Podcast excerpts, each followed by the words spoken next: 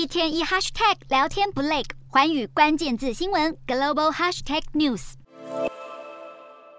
最近整个太平洋地区板块交界带都相当不平静。南太平洋岛国所罗门群岛附近海域，当地时间二十二日也发生规模七点零、深度仅仅十五公里的大地震。太平洋海啸预警中心一度发布海啸警报，引起邻国澳洲的关切。所罗门群岛气象局事后表示，当地并没有受到海啸威胁，也幸运的没有人通报伤亡。不过这一次的强震却让部分市镇大范围停电，当局也展开灾后调查，评估受灾区的毁损情况。不过，并不是所有遭到地震袭击的地区损害都这么有限。印尼爪哇省的村镇，放眼望去全是被震垮的建筑物。当地时间二十一日，一场规模五点六浅层地震造成重大伤亡，救护车穿梭灾区，还有惊魂未定的民众瘫坐一旁等待救援。地震震央位在爪哇省的喜安约镇，虽然规模五点六不是特别大，但震源深度只有十公里，属于破坏力超强的浅层地震，震垮数千栋民宅，还在部分地区引发严重土石流，加剧灾情。而根据官方统计，强震目前已造成超过一百人丧命，数百人受伤，失踪人数更不计其数。救难队开着挖土机挺进灾区搜救幸存者，他们表示，死者大多是儿童，而且死亡人数还会持续攀升。印尼本月稍早才风光举办 G 团体领袖峰会，不料时隔短短一周就发生天灾地变，造成国家人财两失。